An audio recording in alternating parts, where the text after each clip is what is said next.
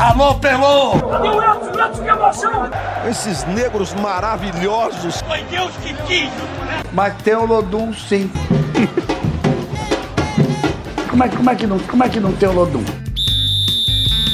Segue o Baba.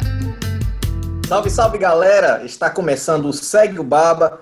Eu sou o Juan Melo e logo vou dizendo que hoje vamos ter muita gente bacana fazendo o programa com a gente. Vamos analisar os jogos dos times baianos nas quartas de final da Copa do Nordeste, marcadas para este final de semana. O Bahia pega o CRB e o Vitória recebe o Altos. Além das presenças ilustres de Rafael Santana e Pedro Tomé, sempre analisando os times baianos comigo aqui, vamos contar com a participação dos nossos colegas do Alagoas e também de, Piauí, que vão analisar o CRB e o Altos. Animados aí, meus amigos? Fala, Juan. Grande abraço aí pra galera que tá ouvindo a gente.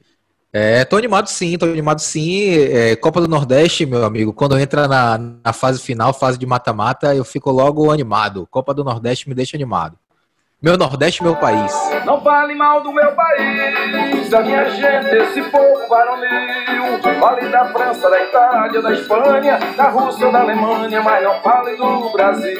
Fale da França, da Itália, da Espanha, da Rússia, da Alemanha, mas não fale do Brasil. Eu tô, eu tô animado também. Eu sempre acho que fase mata-mata é um campeonato diferente. Você pode vir quente, mas quando chega na. Se não vier fervendo, no, na, no mata-mata não tem jeito. Sempre gosto de mata-mata, sempre fica muito aberto.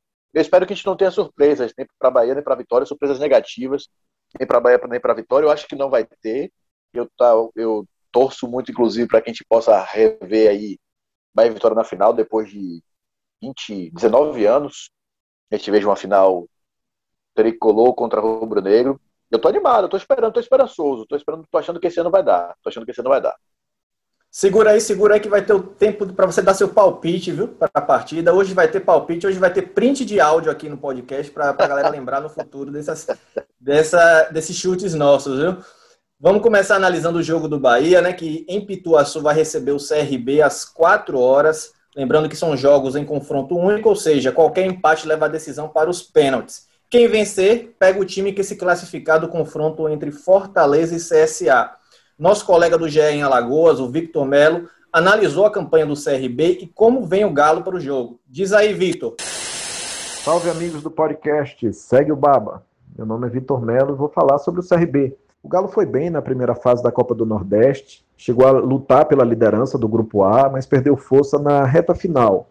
Empatou com o Salgueiro fora de casa e com o Altos no Rei Pelé. A base desse time foi montada pelo técnico Roberto Fernandes do início de dezembro do ano passado até o fim de janeiro. E o CRB fez sucesso na reta final do Brasileiro da Série B, conquistou vitórias importantes, chegou a golear o Cuiabá por 4 a 1 e essa base, essa equipe, teve poucas mudanças para a nova temporada. Saiu o lateral esquerdo Igor Cariús, entrou o lateral Guilherme Romão, ex-Botafogo de Ribeirão Preto. O destaque do CRB, sem dúvida, é o meia Diego Torres. Ele fez oito gols, deu oito assistências, é o principal articulador de jogadas da equipe. Ele é um atleta polivalente que pode fazer a função de segundo homem do meio-campo, tem marcação e também sai para o jogo.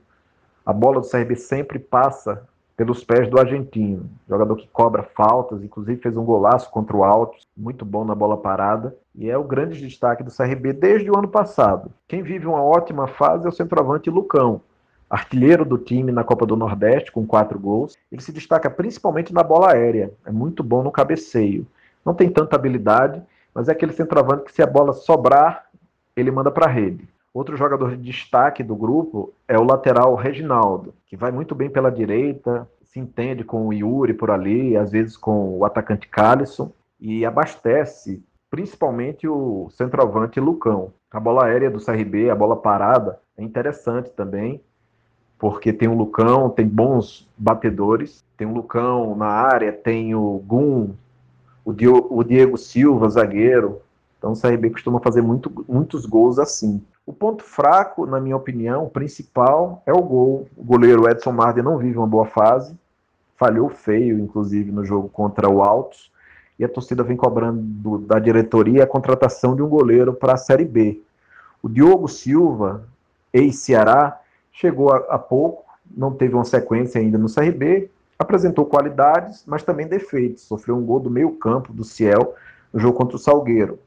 Então precisa ser testado ainda e deve ser o titular no jogo contra o Bahia. Na lateral esquerda, o CRB também tem um jogador mediano. O Guilherme Romão oscila ainda não se destacou no time. Então é um problema também, é, é uma posição que o CRB não tem um grande destaque. É isso aí. Eu agradeço muito pela participação. Um forte abraço. Tchau, tchau.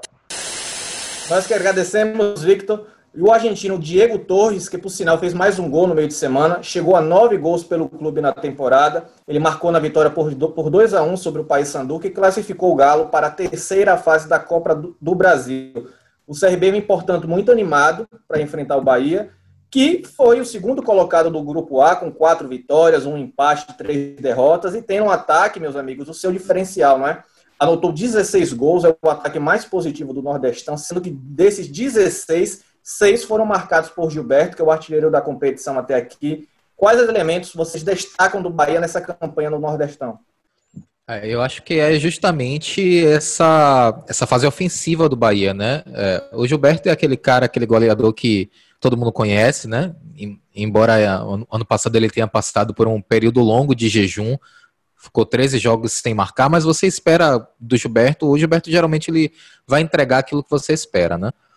É, mas o Rodriguinho e o Rossi, ele não eles não tinham se encontrado no ano passado, né? Eles não tinham entregado aquilo que o Bahia esperava deles quando os contratou na temporada passada. E agora, nesse início de temporada, eu diria até que, é, é, até pegando a reta final do Campeonato Brasileiro do ano passado, na edição 2020, que terminou em 2021, e início de temporada, esses dois jogadores eles seguem na mesma batida.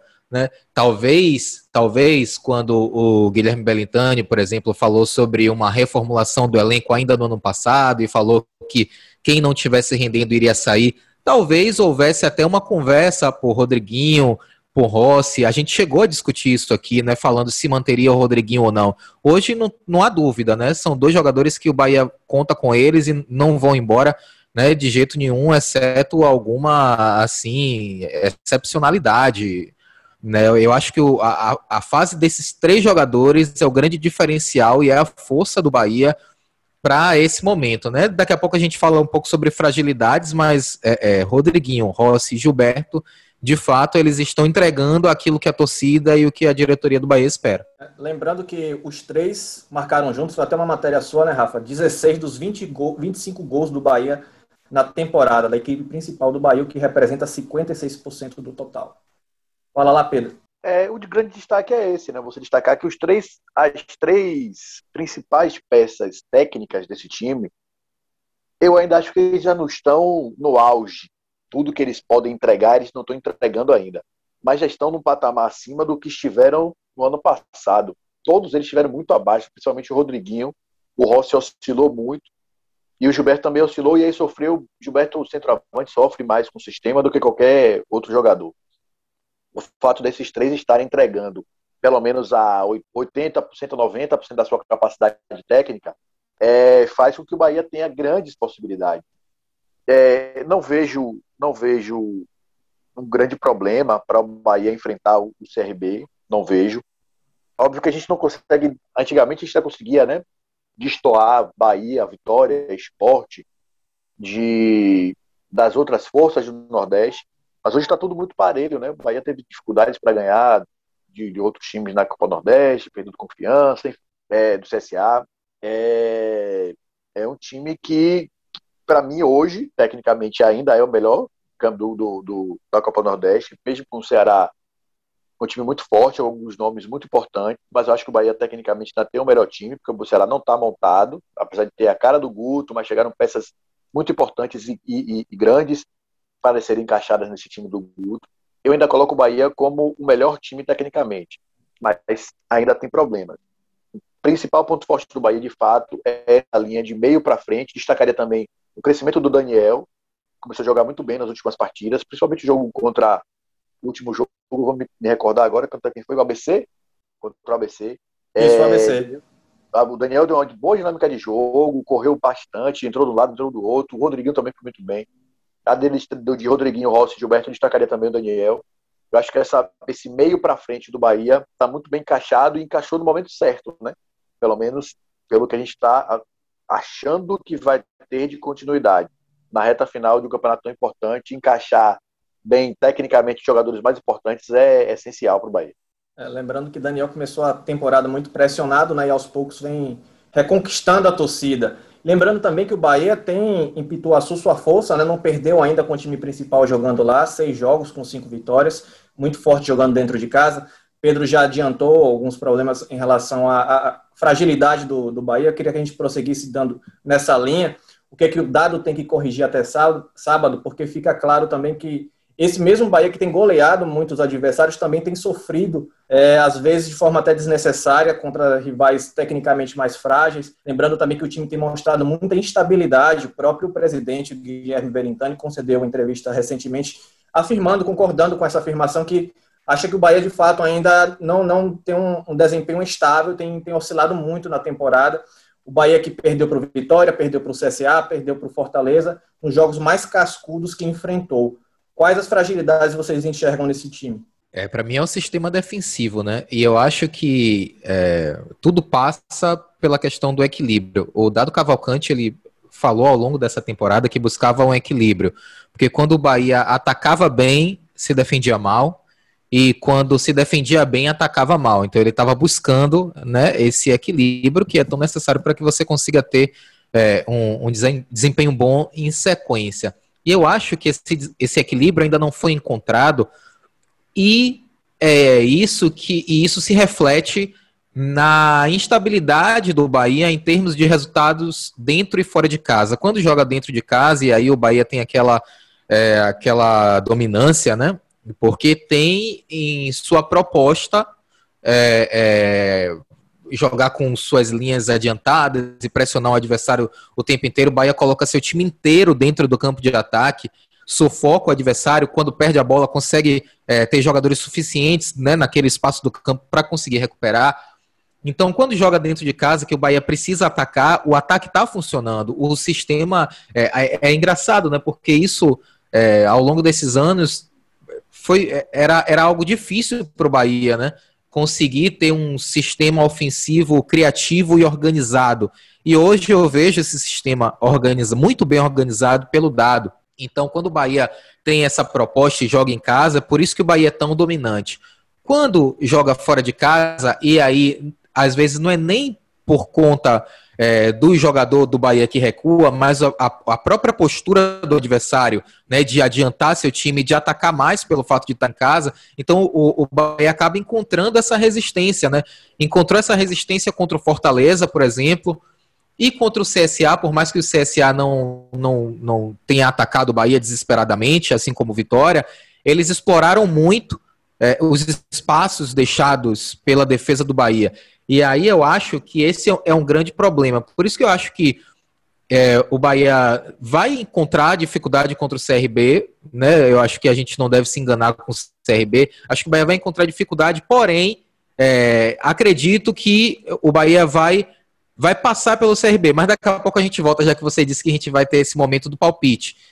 É, meu problema, meu, meu, minha preocupação está um pouco mais à frente né, com, quando você enfrenta times como Fortaleza, como o Ceará, é, que, que vai, vai, vai, vai ser parelho, né, vai, vai, vai, atacar com você, vai, vai te atacar né, com a mesma intensidade com a qual você ataca. E aí eu acho que o Bahia não está preparado. Né, o Bahia não tem um time de pegada. É, o meio-campo do Bahia, Patrick, ele é um ótimo jogador para iniciação de jogadas, excelente, mas ele não é um jogador combativo bem como Daniel, passa longe de ser combativo. Daniel é ótimo ocupando espaço, mas não é combativo. E o, o, o, Tassiano é um jogador que consegue fazer, né? Como o Dado falou, box to box, né? Aquele de área a área, ele consegue fazer isso muito rápido. Então eu acho que ele consegue ocupar espaço, mas ele não é aquele jogador de intensidade, de roubar a bola. O Bahia rouba poucas bolas, né? E é por isso que eu acho que o Bahia sofre tanto quando é, quanto é atacado. Eu não me agrada o sistema defensivo do Bahia. Acho que enfrentar enfrentando times mais qualificados e com poderio ofensivo é, melhor, eu acho que o Bahia vai passar dificuldades. Acho, eu acho que essa formação do dado ela é excelente em termos criativos, em termos de construção de jogo, mas eu acho que ele vai precisar. Esse não vai ser o time do Bahia. ele vai precisar mexer principalmente nesse meio se ele quiser é, se ele quiser um time que seja equilibrado e você pensando ainda ainda né, falando sobre o sistema defensivo, que o Rodriguinho não é o jogador que vai recompor, que o Gilberto não é o jogador também que vai recompor, até porque eles nem têm mais idade para ficar fazendo esse bate e volta, né? Você precisa ter um meio de campo mais combativo. É, eu ia certamente em alguns alguns jogos atrás, alguns meses atrás, talvez no mês, ia colocar como principal principal ponto fraco do Bahia o sistema ofensivo, que o Bahia tinha muita dificuldade para atacar, principalmente quando jogava com um time mais fechado. O jogo contra o ABC, eu gostei muito, além da capacidade de revirar o resultado, do Bahia conseguir achar soluções no jogo tão difícil. Que o CRB. Leia-se ABC. Começou a marcar, talvez igual ao Bahia marca, né? Com a linha de cinco, com três zagueiros de fato, os dois, os dois, os dois laterais, a linha de cinco, fechando ali o meio. E o Bahia ainda assim conseguiu achar soluções. Daniel atacou muito bem espaço, Tassiano ocupou, ocupou muito, atacou muito bem espaço, o Rodriguinho também atacou muito bem espaço. Souberam criar oportunidades, mesmo com toda a dificuldade que o ABC impôs, e demorou. O Bahia só foi fazer o gol no segundo tempo, né? Apesar de ter perdido oportunidades claras no, no, no primeiro tempo. Mas o sistema defensivo do Bahia, não, eu não falo nem a dupla de zaga, que eu gosto muito de Conte e Luiz Otávio, tem feito boa dupla. Era como a gente fazia na década de 90, né? Tem um zagueiro mais técnico e um zagueiro mais viril. Um zagueiro zagueiro e um zagueiro mais técnico. A gente viu tantas seleções, tantos times sempre tinham essa dupla. E o Bahia conseguiu achar essa. O Conte é um cara de mais passe, tem um excelente passe, passe médio, passe longo muito bom. O Otávio é um cara mais viril, mais forte. É, mas foi o que o Rafa acabou de falar. É um time que tem pouca intensidade, marca muito pouco. É um time. É, eu não consigo enxergar, por exemplo, no Tassiano esse box to box. Ele só vai em um box. Ele só vai na área do ataque. Na área da defesa ele vem pouco. Ele cerca muito, olha demais, não é combativo, não briga, não morde. É, Patrick, muito bom jogador na saída de bola, tem uma qualidade muito boa, enxerga bons passes, mas também não é um cara que vai brigar. Então, eu coloco no meio-campo do Bahia, talvez o maior ponto fraco dele. O sistema defensivo é muito sólido, está bem organizado, óbvio, com problemas defensivos ainda com Nino e Matheus. É, é, muito. destoa muito, talvez, do, do, da capacidade de marcação dos dois zagueiros.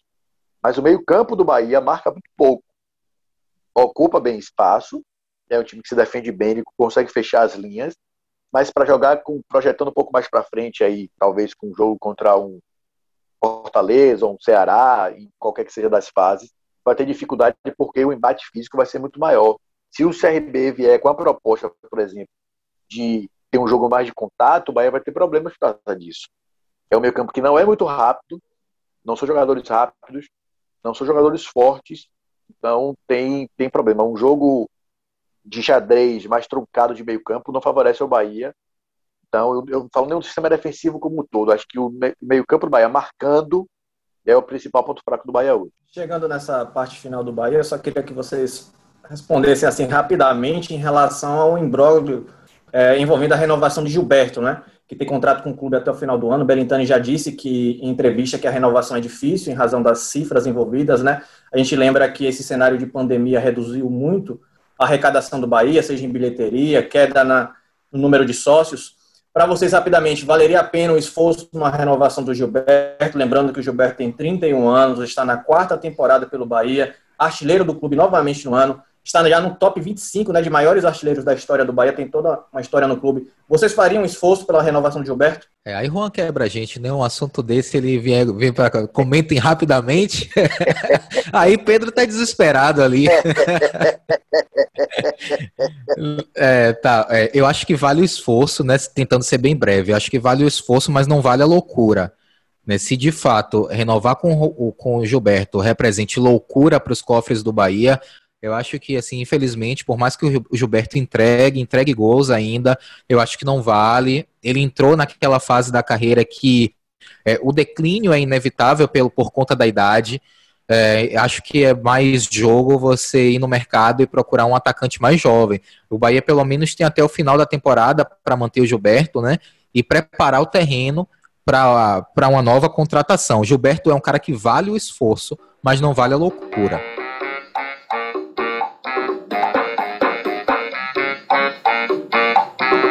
Perfeito, Rafael. Vou usar suas palavras. É isso, não vale a loucura. Eu, gestor, pensaria muito bem. Pensaria muito, duas, três, quatro vezes. Eu acho que o Benitani já está fazendo isso, inclusive já está preparando a torcida, né? Quando ele diz que é uma, uma renovação difícil. E renovação difícil, se é difícil, no, é melhor você manter o seu time com contas em dias na primeira divisão do que com um ídolo. Eu nem sei se essa idolatria toda de Gilberto, enfim, é um assunto para outro momento. É, mas o cara que entrega, um cara que se dedica, não fica nem tanto, tanto tempo fora, mas para fazer loucura, para pagar, por exemplo, o que teoricamente o que se diz que se paga um Vinícius no Ceará, não acho que o Bahia deveria fazer isso não. Melhor manter o pé no chão, procurar travantes, atacantes aí garimpar bem, como o Bahia parece estar garimpando, com, com inteligência, usando o setor de inteligência para isso, e tentar repor lá para dezembro. A gente está em abril ainda, tem oito meses para poder pensar e trazer o cara de forma muito assertiva. E se vocês estão reclamando da velocidade em responder sobre o Gilberto, eu quero mais rápido ainda para dar um palpite para o jogo do Bahia. Eu quero, eu quero esse, é, esse é um momento para lembrar para a posteridade para no próximo programa a torcida vir reclamar mesmo da gente, mas eu acho que vocês estão com aquele, aquele, aquele chute otimista pro lado do Bahia, né? Falem aí. Eu, eu acho que é como eu falei, eu acho que a gente não vai não deve esperar a moleza do CRB, que é um time que vem de duas Série Bs muito muito é, equilibradas, né? É um time que eu acho que é um time é, consistente, mas eu acho que o Bahia leva, se fosse arriscar um placar, eu arriscaria 3 a 1 Fala sério, acabei de escrever aqui isso. Pega na mentira, pega na mentira. Sopra o rabo dela, diz em cima a Pega na mentira. Mais de 2,5, mais de 2,5, 3x1 Bahia ou 2x0 Bahia. Eu coloco esses dois aí, 3x1 ou 2x0. Ainda vou dizer o cenário. Se for 3x1, Bahia vai fazer 3x0 e tomar o um gol no final ou vai ser 2 a 0 um gol em cada tempo, de forma de levar o jogo em banho-maria. 3 a 1 ou 2 a 0 dois gols de diferença. Pode até arriscar no 4 a 2 também aí, para dizer que eu votei.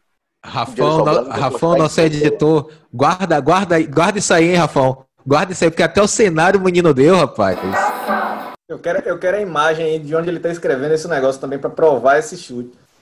Mas valeu, Aqui, pessoal. Ó. Pronto, Pedro, Pedro Tromé comprovando a aposta no Bahia o, o chute meio que copiado do, do, do Rafa. Beleza. É, pois é, depois desses palpites combinados aí só para agradar a torcida do Bahia, vamos falar do Vitória que enfrenta o Altos, jogo marcado para as 18h30 deste sábado no Barradão. Quem avançar pega o vencedor de Ceará e Sampaio Correia. Flávio Meirelles, apresentador do Globo Esporte no Piauí, trouxe todas as informações sobre o Altos. Fala aí, Flávio. Boa tarde, pessoal. Flávio aqui do Piauí, participar do podcast. Deixa eu falar com vocês o que, que o Altos pode aprontar nessa segunda fase da Copa do Nordeste contra o Vitória. Primeira coisa que a gente precisa falar desse Altos é que, ao contrário dos últimos anos, quando o time ficou conhecido por ter um ataque sempre muito forte, nesse ano o ataque do Altos não tem mostrado tanta potência. Por exemplo, o time fez até agora 15 jogos no ano, marcou só 14 gols. A defesa nunca foi um ponto forte do clube e segue sendo assim. Fez mais, sofreu mais gols do que marcou gols nessa temporada. Outra coisa que se via muito no, no Altos, um time que joga para frente, que vencia a maior parte dos jogos, que dominava seus adversários tanto em âmbito local no Campeonato Piauiense, como também se viu na Série D do Brasileiro do ano passado.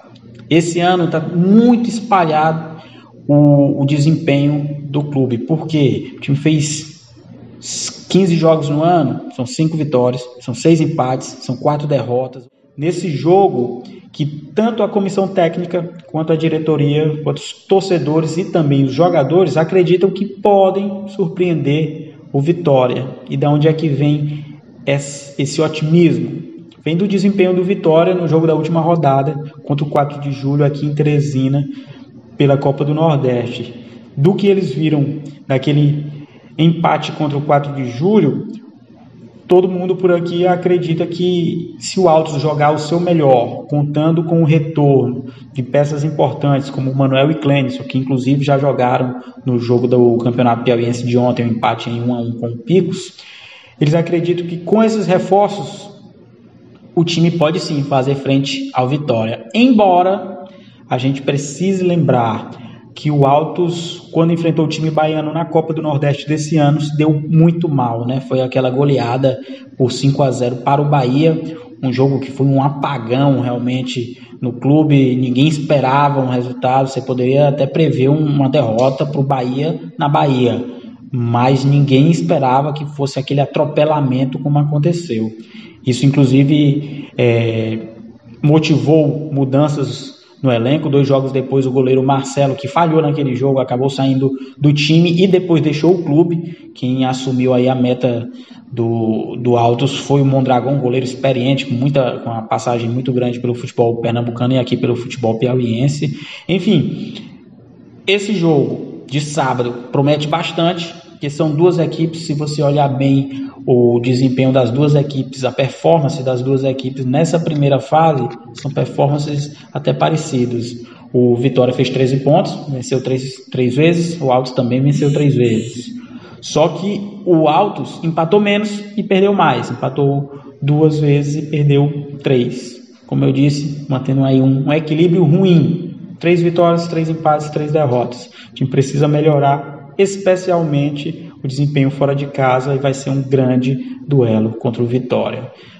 Se a torcida do Vitória, se a comissão técnica do Vitória quiser ficar de olho em alguém, quem é o jogador do Altos que realmente chama atenção? Com certeza, os analistas de desempenho do, do Vitória estão de olho no Manuel e estão de olho no Clenison, são dois jogadores que jogam abertos pelas pontas do Altos e que dão muito trabalho aos seus marcadores. O Clênio é um jogador de explosão, de velocidade, de força, e o Manuel é um ponta mais habilidoso, de muita técnica, de muito drible. É isso aí, meu povo. Se vocês quiserem mais contribuições, é só falar. Um abração. Tchau, tchau. Muito obrigado, Flávio. O Altos, que foi o terceiro colocado do grupo B, com três vitórias, dois empates e três derrotas. Lembrando que o Altos perdeu de 5 a 0 para o Bahia. E agora é a hora de falar do Vitória, segundo colocado do grupo B, do grupo B com três vitórias, quatro empates e uma derrota. Não é surpresa para ninguém que os destaques do time são Samuel e David, né? responsáveis por nove dos 19 gols do time na temporada, ou seja, participação em 47% deles. Quais pontos vocês têm a destacar do Vitória? Bom, o Vitória tem feito uma campanha bem regular, né? É, não encheu os olhos, porém é, não tem não tem jogado mal, né? O Vitória tem sido um time regular, tão regular que empata muito, né? Essa coisa de você nem ir tão bem e nem ir tão mal. É, em compensação, o Vitória, quando precisava mostrar, mostrou, né? Na Copa do Brasil, é, venceu dois jogos e venceu assim sem, sem passar sufoco. Contra o, o rival Bahia fez assim uma partida é, excelente, né, do ponto de vista tático e de entrega. Então eu acho que o Vitória é, é, é hoje esse time é, esse, esse, time regular que eu, eu acho que até certo ponto é seguro. eu só fico preocupado nesse momento decisivo, porque é, o interessante seria que você tivesse outros jogadores que fossem protagonistas para segurar a barra no momento difícil e deixar os meninos sem o peso da responsabilidade. Então me ajude a segurar. Essa barra quer gostar de você, então me ajude a segurar. Essa barra quer gostar de você porque você chegar numa fase decisiva, né, como o Vitória tem agora de Copa do Nordeste, e você depender do brilho de Samuel, de David, é você colocar uma carga muito, muito pesada nas costas desse, desses meninos. O ideal é que eles estivessem assim é, é, sendo preparados para assumir essa responsabilidade e, e contribuindo, não que eles fossem os grandes destaques, mas é assim que é. Então, é esperar que esses meninos eles estejam em, em um, uma boa noite. E mais do que isso, né? Eu acho que é o momento que a gente vai saber o quão preparados eles estão para lidar com, com a pressão, porque o momento é agora. Né? O Altos não, não vai ser um, um confronto fácil, não vai ser um jogo fácil para o Vitória. E eu acho que esse vai ser o momento que a gente vai ter a noção exata, até pensando no, no na competição que mais importa para o Vitória, que é a Série B. É, eu acho que a, até o Rodrigo ele vai ter a noção exata do que é que ele vai precisar para o futuro, né? De qual ele, ele até já deu é, é, umas pistas, né? O Juan pode falar daqui a pouco de quais são as posições que ele pretende, mas é nesse momento que ele vai ter certeza do que é que ele vai precisar para a Série B.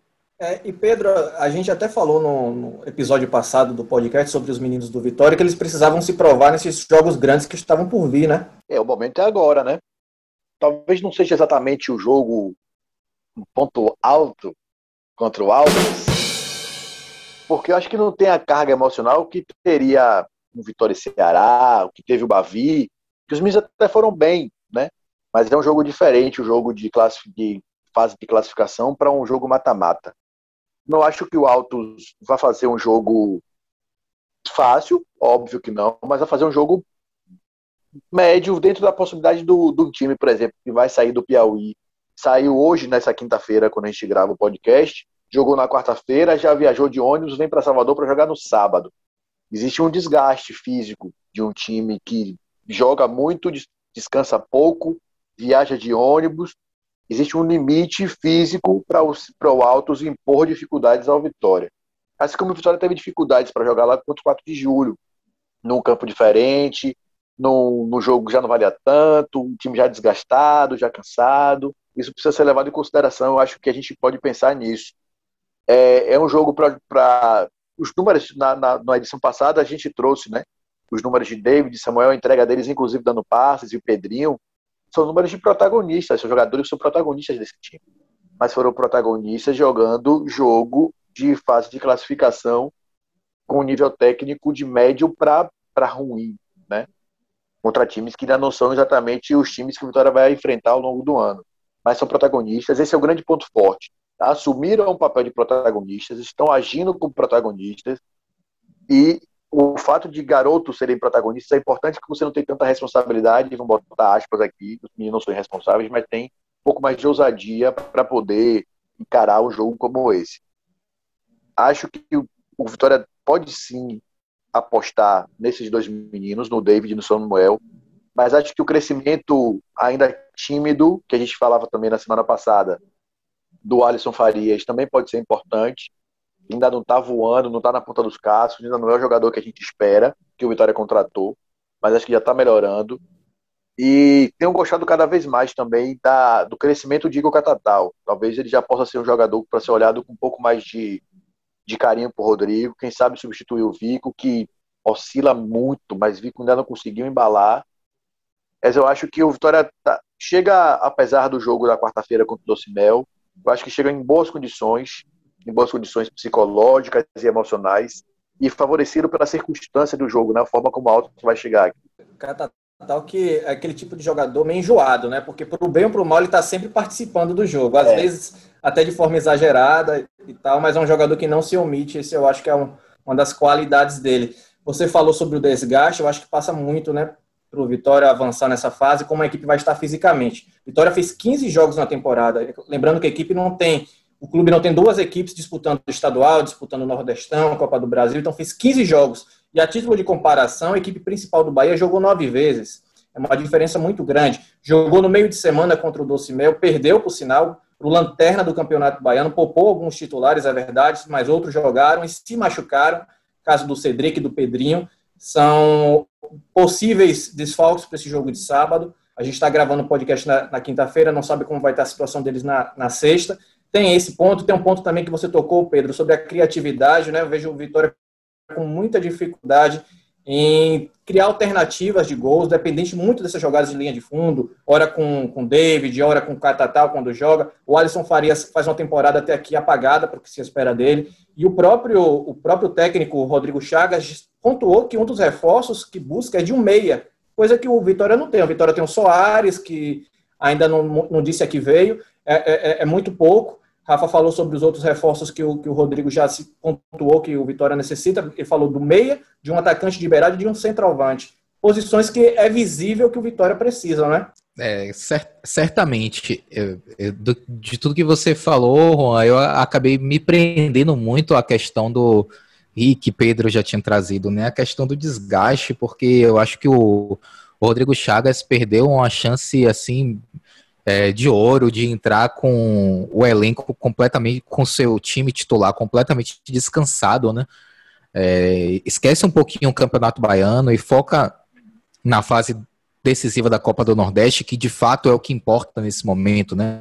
Até porque o Campeonato Baiano você ainda pode correr atrás, porque a Vitória tem alguns jogos a menos, né? Não era o momento do, do, é, do, do Rodrigo Chagas colocar esse time, não só pelo desgaste, mas pela possibilidade de lesão também, né? Como, como aconteceu né? com, com o Pedrinho.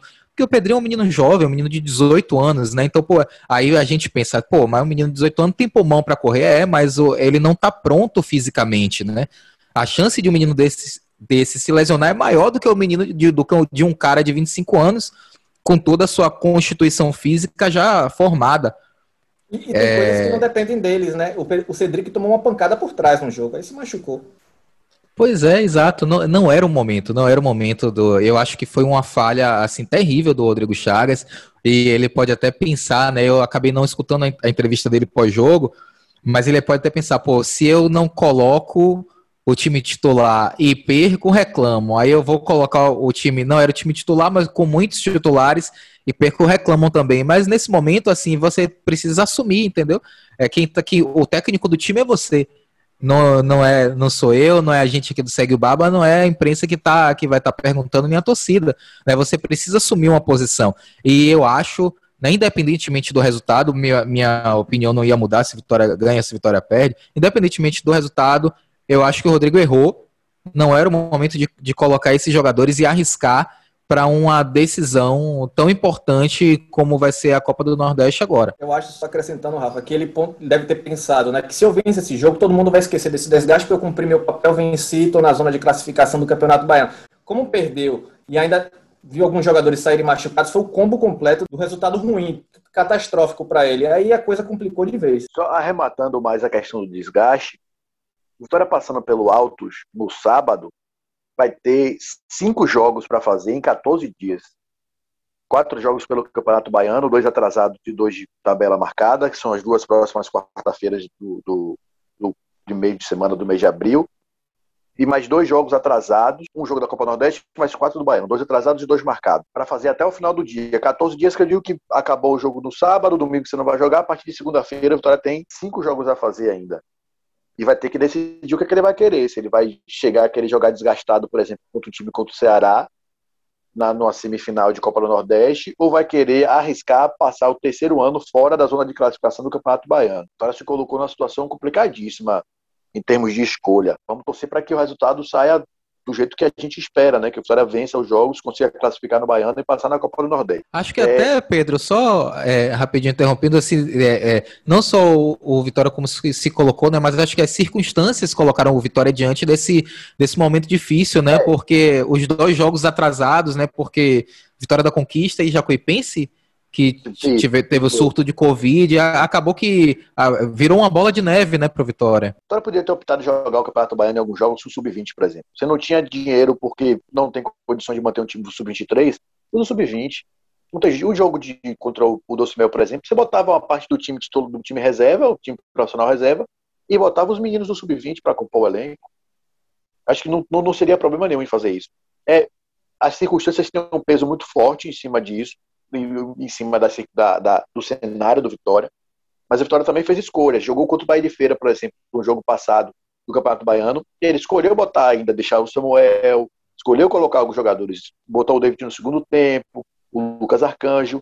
Tem uma decisão de Rodrigo aí, tem decisões de Rodrigo envolvidas na circunstância do Vitória, mais do que o destino. Tá, tá meio a meio, ok. Mas existe aí parcelas de culpa para os dois lados. E eu acho que esse pode ser o grande desgaste do Vitória mas eu acho que a falta de, de... O Vitória ainda não parece que ainda falta. Você sempre olha para o Vitória e fala: tá faltando alguma coisa para esse time. Tá faltando alguma coisa para esse time. Tá faltando alguma coisa para esse time. É, esse faltar algo é que coloca o Vitória hoje, talvez, fora dos favoritos para o título da Copa Nordeste. É, ainda não está não tá ajustado, não sei exatamente o que é. Não sei se falta Rodrigo um pouquinho mais de, de observação, de leitura de melhor de jogo, de saber mexer melhor as peças. Ele foi muito criticado contra o Docimel quando ele tirou o Emerson, o Bolota, que era o melhor jogador, ele foi muito criticado por causa disso. Já havia sido criticado, talvez ele não tenha sido efetivado, inclusive, na primeira, part... na primeira passagem dele lá, no jogo contra o CRB, eu acho até também, e começou ganhando o jogo, depois tomou a virada. E ele tomou um susto quando ele viu o, técnico adversário trocar três jogadores de vez, ele também foi para trocar três, e aí mudou o time todo, o se perdeu. É, é, talvez ainda falte para Rodrigo e para o Vitória, para o time, acho que a circunstância do time ser tão jovem faz com que falte algo. E o falta algo talvez seja a maturidade, e uma boa parte do grupo não tem, que o técnico treinador talvez ainda não tenha também. Apesar de eu achar que o Vitória, o Vitória e o Rodrigo estão caminhando de forma sistemática. Você olha para 2019 2020 e você vê o Vitória hoje com possibilidade de fazer o campeonato melhor do que fez nas duas últimas temporadas. O, que não quer dizer que o Vitória vai disputar o G4. Vai ser um time de meio de tabela da Série B. Isso não é o suficiente. Não é o suficiente também o Vitória entrar na, nas quartas de finais, nas quartas de final da Copa do Nordeste, não sendo favorito. Ele está ali, mas não está favorito. Eu acho que não é o suficiente. É essa, essa falta de acerto do tamanho do Vitória, das ideias do Vitória, com o que ele de fato é, ainda precisa ser ajustado e coloca o Vitória um patamazinho abaixo e é o principal ponto fraco do Vitória. O Vitória ainda não está pronto. Não entra nas quartas de final do Campeonato Nordeste pronto para disputar as quartas de final do Campeonato Nordeste. Exatamente. Também falta muita peça, né? Muito, muitos jogadores de qualidade, falta reforçar o elenco. Vitória tem uma longa caminhada até o final da temporada. Queria agora seguir naquele assunto rápido que o Rafa odeia, né? Falar rapidamente das coisas, mas temos que seguir por causa do tempo. Nosso editor, Rafael Carneiro, reclama muito, né, que vocês falam demais. Tô de olho no senhor. Eu não poderia deixar de falar daqui da rescisão de contrato do Walter com Vitória. Após pouco mais de um mês no clube, quatro jogos realizados, Walter pediu para sair, alegou decisões é, é, particulares. Inclusive, o presidente do São Caetano disse que ele já tem acerto com o atacante. Queria saber o que, é que vocês acham, o que, é que vocês podem pontuar dessa caminhada tão curta e frustrante, né? Porque, claro, a gente esperava que o Walter. Sempre há essa expectativa do Walter se recuperar em algum clube. Não aconteceu no Vitória. Ah, a gente torceu tanto pelo Walter, né? A gente Meu. trouxe o Walter aqui no Segue o Baba, a gente fez campanha, eu fiz coraçãozinho para ele. Mas é a sina do Walter, né? Não, não, não dá certo, né? É, enfim, a gente não sabe o que, que aconteceu, porque tá tudo muito nebuloso, né? O Walter disse que foi problema pessoal e já tá acertado com São Caetano. Assim, o que me parece, né? Eu, é, antes do Walter, acho, acho, que uma semana antes, não lembro, Juan, do Walter sair, eu fiz uma matéria, né? Explicando por que o Walter não era utilizado nos jogos fora de casa, né? E aí tinha toda aquela logística, né? Porque se ele vai, se ele viaja, ele perde é, três ou quatro dias de treinamento. Mas assim, eu conversei com, com a pessoa de dentro do Vitória, né? E eu, a, a, eu até comentei com vocês, né? Óbvio que isso não foi, a, não foi na matéria, porque isso era né, ali em off. É, mas a impressão que eu tinha era que dentro do Vitória não se acreditava que o Walter fosse, é, fosse estourar. Que o Walter fosse dar a volta por, por cima, que o Walter demorava de, é, de emagrecer, né, de entrar na forma física ideal. E o, é, é, era, já era tratado pelo Vitória como um problema. Ó, esse cara aqui não vai, não vai dar o que é que a gente quer. A, a, eu, eu, tive essa impressão muito clara, muito clara. Na verdade, não foi nem impressão, né? Foi, é, foi isso. Foi o que aconteceu. Há uma dúvida, havia uma dúvida do Vitória de se o Walter ia conseguir é, deslanchar. Então a impressão que eu tenho é que acabou sendo uma decisão para os dois, boa para os dois lados. O Walter queria sair porque não estava sendo titular. O Vitória não se esforçou para manter porque achava que seria um problema e pronto, as duas partes chegaram e, e, romperam um vínculo feliz, cada um vai ser feliz, né? Os dois felizes para sempre. Eu acho que é, a, a rescisão do Walter passa por esse comum acordo, eu acho que de fato foi comum acordo. Um queria ir embora e o outro não fez nenhuma, é, nenhum esforço para manter ele aqui. Aventou-se a possibilidade, estou inspirado porque Renan Pinheiro está aqui perto de mim, e aí o vocabulário foi ao, ao, ao encontro dele. Aventou-se a possibilidade de questões emocionais e psicológicas nessa decisão do Walter. Eu não sou um estudioso da área, obviamente, mas eu consigo diagnosticar a, o problema emocional e psicológico do Walter como preguiça emocional. Eu até existiria a possibilidade do Walter estar de fato com depressão, coisa do tipo, é, todo a gente nunca pode julgar, a gente conversou com ele uma hora e pouco aqui, a gente não conseguiu perceber nada assim, mas isso não quer dizer nada, né? Às vezes a pessoa não dá indícios, mas está de fato emocionalmente muito abalada. É, eu vou dois fatos me fizeram acreditar na preguiça emocional do Walter. O Walter não vai para o jogo contra o 4 de julho, no sábado, ficou no Barradão trabalhando, sábado e domingo. Domingo ele grava um vídeo dizendo que estava que só estava ele na Toca do Leão, que ele adorava aquilo, o tom de ironia é muito claro no vídeo, ele fala. E aí no final ele fala: "Eu não aguento mais". Domingo tá no domingo na Toca do Leão só quem tá o Valtão. Depois ele fala: "Eu não aguento mais". Já estava desgastado, porque ele mesmo falou, quem quiser ouvir o podcast, ele ouve, ouve lá. Ele sabia que Paulo Carneiro era um cara que cobrava muito, cobrava ele desde a época do Atlético Paranaense, cobrava ele estar no peso. Ele sabia que existia uma cobrança muito alta talvez ele já não consiga descer muito mais do que ele já está ali, talvez ele precise fazer um esforço que ele não quer fazer, porque é um esforço muito maior do que ele já tinha feito, e já estava fazendo um grande esforço. É, talvez ele olhou e falou: não, vou para algum lugar onde eu seja menos cobrado, talvez eu tenha um salário fixo que ele não tinha no Vitória, que ele tinha contrato de produtividade. Ele olhou e falou: é o que você falou, Rafa, é, não vou, não quero. O Vitória falou: tá bom, você também não quer, eu também não quero, tô vendo que você não vai, então tá tudo bem. Acho que rolou uma preguiça emocional do Walter de, de, de, ir um pouco além. Talvez ele já não queira mesmo. Com 31 anos de idade, ele acha que já não precisa se submeter a certas, certas situações. E não quis ficar. E o fato de ter fechado com São Caetano um dia depois, dois dias depois, deixa ser muito claro. Se tivesse um problema pessoal e precisasse de fato cuidar da cabeça, ele não ia jogar bola agora. Ele ia colocar a vida dele em primeiro lugar, ou talvez ia jogar perto da terra dele. Jogar em Goiás, jogar lá, sei lá, no Atlético, no Goiás, no Goianésia, onde quer que ele conseguisse contrato. Eu acho que não passou por isso, não. Acho que passou mais por uma, uma questão de não querer se esforçar. E o Vitória também não tem muita paciência para poder esperar o Walter chegar onde se esperava. Acho que passou por isso. É, acho que todo, saiu perdendo todo mundo, né? principalmente a gente perdeu um personagem. Tecnicamente, um jogador que podia entregar bastante ainda. Mas não sei se também se ele quer ter essa entrega, sabe? Se não sei que ele quer chegar no patamar que ele já teve um dia, o próximo disco. Acho que ele também não quer. Vitória não quis esperar, acho que ficou bom para todo mundo. E fica aqui a torcida para o Walter se encontrar, seja jogando em alto rendimento ou não, ele tomar a decisão melhor para a carreira dele. Vamos chegando na parte final do nosso podcast e a gente não pode deixar de dar o palpite do Vitória, né? Rapidamente, para vocês, o, o, resultado de Vitória versus Al. Acho que Vitória passa, acho que Vitória passa com assim, com, com dificuldade, né? Com dificuldade dentro do jogo. Vai ser um jogo duro. Eu acho que vai ser um jogo duro.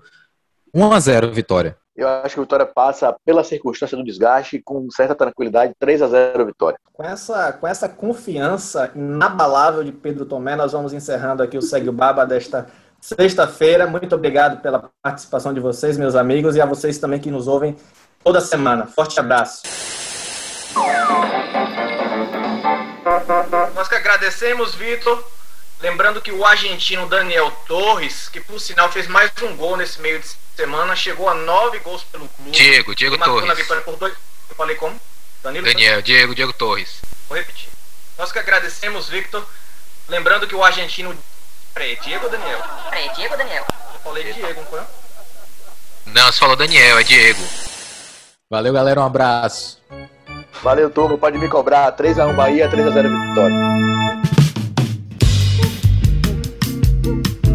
Alô, Pelô! Esses negros maravilhosos. Foi Deus que quis. Mas tem o Lodum, sim. como, é, como, é que não, como é que não tem o Lodum? Segue o Baba.